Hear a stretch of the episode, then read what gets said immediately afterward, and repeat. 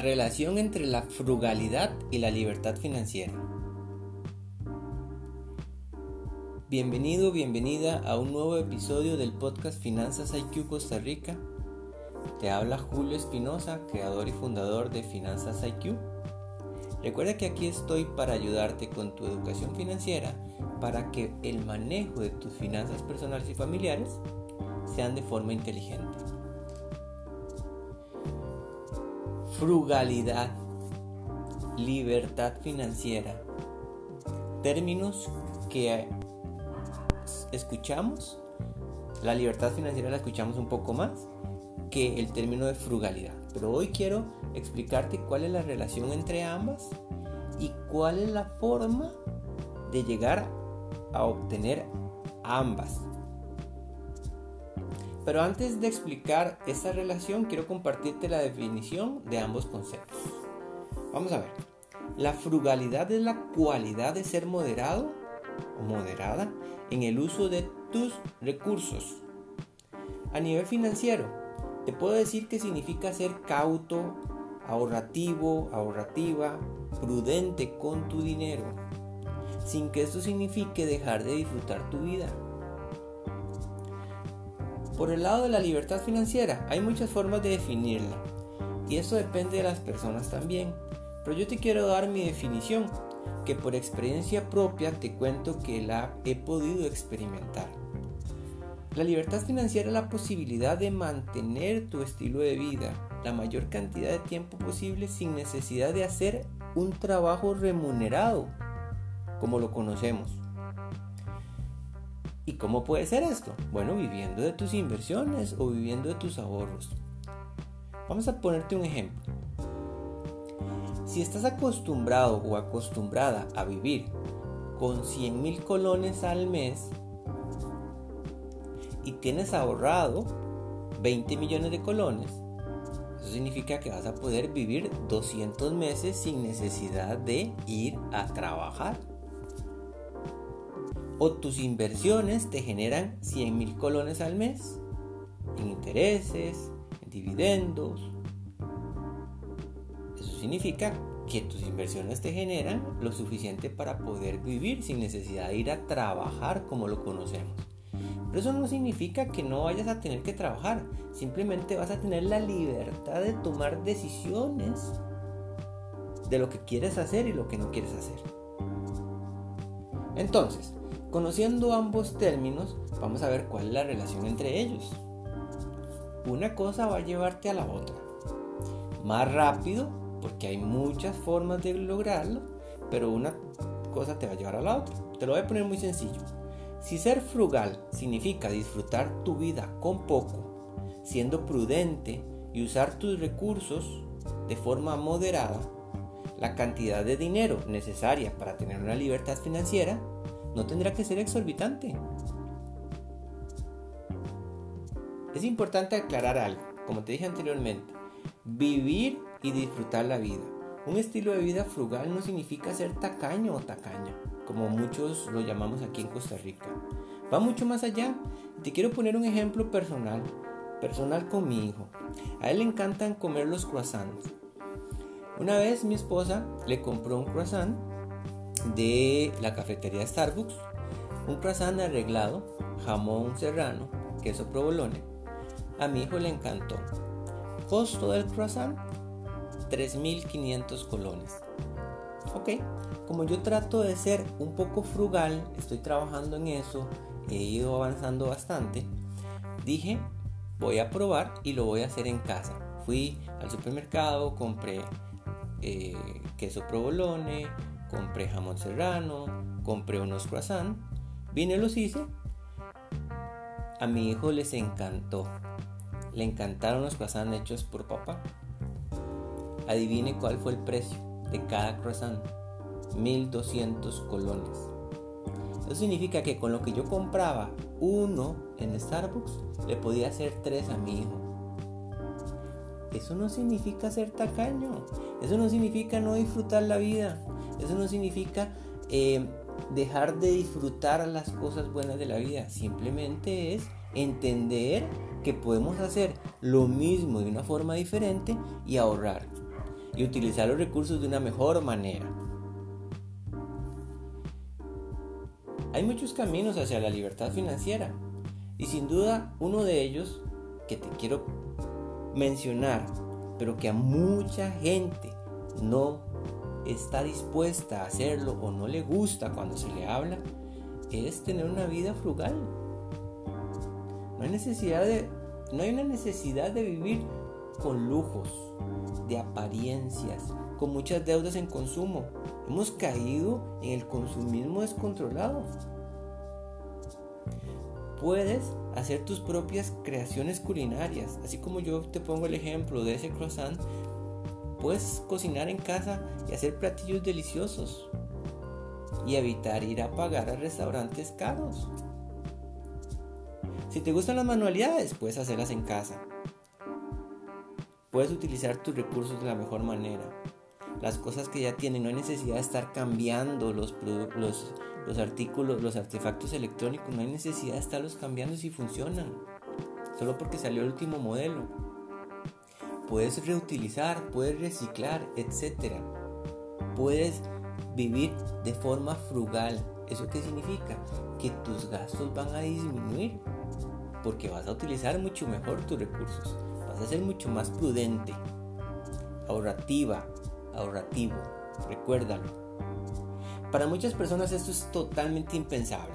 Eso me pasa mucho a mí en las consultas cuando yo les digo, mire, tenemos que bajar los gastos por aquí, porque tal si haces esto, haces lo otro. Y hay gente que es fácil, pero la mayoría no le cuesta. ¿Por qué? Porque significa hacer cambios en su vida. Han estado acostumbrados, acostumbradas a hacer cosas por mucho tiempo. Y para nadie es un secreto. Los seres humanos nos cuesta a veces cambiar, salirnos de ese hábito, sea bueno, sea malo. Pero te aseguro que esos cambios que en el corto plazo son dolorosos, a largo plazo vas a ver resultados totalmente diferentes. Ahora, algunos pilares que necesitas trabajar y hacer parte de tu vida, hábitos, pilares para lograr la, la libertad financiera por medio de una vida frugal son los siguientes. Debes de cortar el gasto innecesario para eso debes de conocer en qué estás gastando tu dinero. Y lo que siempre he dicho por acá y en mis redes sociales, recuerda tener un presupuesto. Es la forma de entender en qué estás gastando tu dinero. Vivir sin deudas. Se puede vivir sin deudas, se puede vivir sin deudas, pero hay que planificar las cosas. Hay que trabajar en ello. Y si hoy tienes deudas, puedes trabajar en ello, en ir saliendo de las mismas y no hacerte nuevas deudas. Invertir inteligentemente y no dejar dinero en el banco, a no ser que ese dinero que estás dejando en el banco sean para tus metas de corto plazo y para tu fondo de emergencia. Pero para invertir tienes que estudiar, saber, entender en lo que te vas a meter. Recuerda lo que te he dicho anteriormente. Si no conoces, no metas tu dinero ahí. Tienes que aprender a aceptar el dinero gratis que otras personas rechazan. Vamos a ver, por ejemplo, si tienes una pensión voluntaria en Costa Rica, hay ciertos beneficios fiscales y de cargas sociales que muchas personas no los toman y que a la larga les beneficia, que les va a generar un ahorro mensual porque no tienen un fondo de pensión voluntaria, aparte de que están pensando en su futuro. Entonces, eso es lo primero. Después, hay gente que trabaja en empresas que tienen asociación y no se meten a la asociación porque ven su ahorro como un gasto. Cuando es un ahorro y aparte de eso recuerden el patrono da una parte. O por ejemplo están en, empresas y las empresas subsidian seguros de vida subsidian seguros médicos ustedes pagan una pequeña porción y, y la empresa le paga otra la mayor parte y no se meten porque creen que eso es un gasto. Están perdiendo dinero. No están aceptando lo que el beneficio que te está dando tu patrono. Hay empresas que te dan eh, un, un fondo de retiro pero igual hay que dar una porción y no la, y no la utilizas porque crees que eso es un gasto. Entonces, tienes que estar abierto a todo ese tipo de situaciones y todas esas oportunidades que se te puedan presentar. Usar el transporte público. Si vivimos en un lugar donde utilizando el transporte público me queda bien, ¿para qué voy a ir a gastar en tener un carro? Utilizo el transporte público. Ahora, si necesito tener el vehículo, el carro, no hay necesidad de ir a gastar grandes cantidades de dinero en un carro. Solo por lujo, porque quiero el último modelo, porque quiero oler nuevo el carro. En eso hay que trabajar también. Y por supuesto, hay niveles, hay carros que son muy gastones de, de gasolina, de combustible. Entonces, si no evalúas eso, adivina que vas a estar gastando de más. Los gastos ocultos, recuerda el tema de los gastos ocultos evalúe muy bien dónde vas a vivir. Muchas personas se endeudan en comprar propiedades que a la larga, a la larga no van a poder pagar. Esto es indispensable. Tienes que hacer una planificación. Si vas a tener que pedir prestado para comprar una casa o un apartamento, tienes que pensarlo muy bien y no prestar más de lo que estás en la capacidad de hacerlo. Y no tienes que basarte en lo que digan los bancos. Tienes que basarte en tu nivel de vida, siempre tomando en cuenta que no tienes que trabajar para pagar una deuda. Aprenda a hacer cosas por ustedes mismos. Tienes que aprender a hacer tus cosas y disfrutar con ello. Disfrutar el proceso. Como te decía anteriormente, cocinar en casa. Aprender a, a arreglar ropa, alguna manualidad, algún otro trabajo que en vez de ir a contratar a alguien de afuera, lo puedes hacer eh, vos. Esto es muy importante.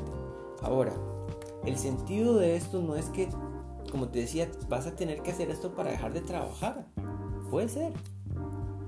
Tener esa libertad financiera. Pero lo más importante en hacer esa combinación de ser frugal, de vivir en frugalidad, buscando una libertad financiera es para no vivir estresado o estresada por las deudas. Porque esa cantidad de gastos innecesarios que tienes que incurrir todos los meses te genera mucho estrés porque si no ganas lo suficiente no vas a poder pagar. En eso debemos de trabajar. Tienes que trabajar para eso. Y además, eso te va a dar tranquilidad Vas a disfrutar la vida con poco, pero la vas a disfrutar. Y hay muchas otras eh, opciones que puedes trabajar para lograr tu eh, libertad financiera. Como siempre te he dicho, este tema de vivir bien no es sinónimo de tener mucho dinero. Es sinónimo de utilizar tu dinero de forma inteligente. Bueno, esto era lo que, quería, que te quería compartir en este nuevo episodio. Realmente eh, quiero que trabajes en eso, entienda la importancia. Tienes que hacer cambios en tu vida si no los estás haciendo. Y tú puedes. Si necesitas ayuda, sabes que me puedes encontrar en Instagram como Finanzas IQCR en Facebook como Finanzas IQCR. Me puedes escribir a mi correo electrónico finanzasiqcr.gmail.com y sabes que estoy a la orden. Recuerda que puedo ayudarte a asesorarte, a entrenarte financieramente para que tu dinero realmente te rinda y puedas planificar a largo plazo para llegar a esa libertad financiera que tanto deseas y que tanto de nosotros estamos buscando y estamos trabajando. Algunos de nosotros vamos más adelantados, pero nunca es tarde para hacerlo. Muchas gracias, nos escuchamos pronto, chao.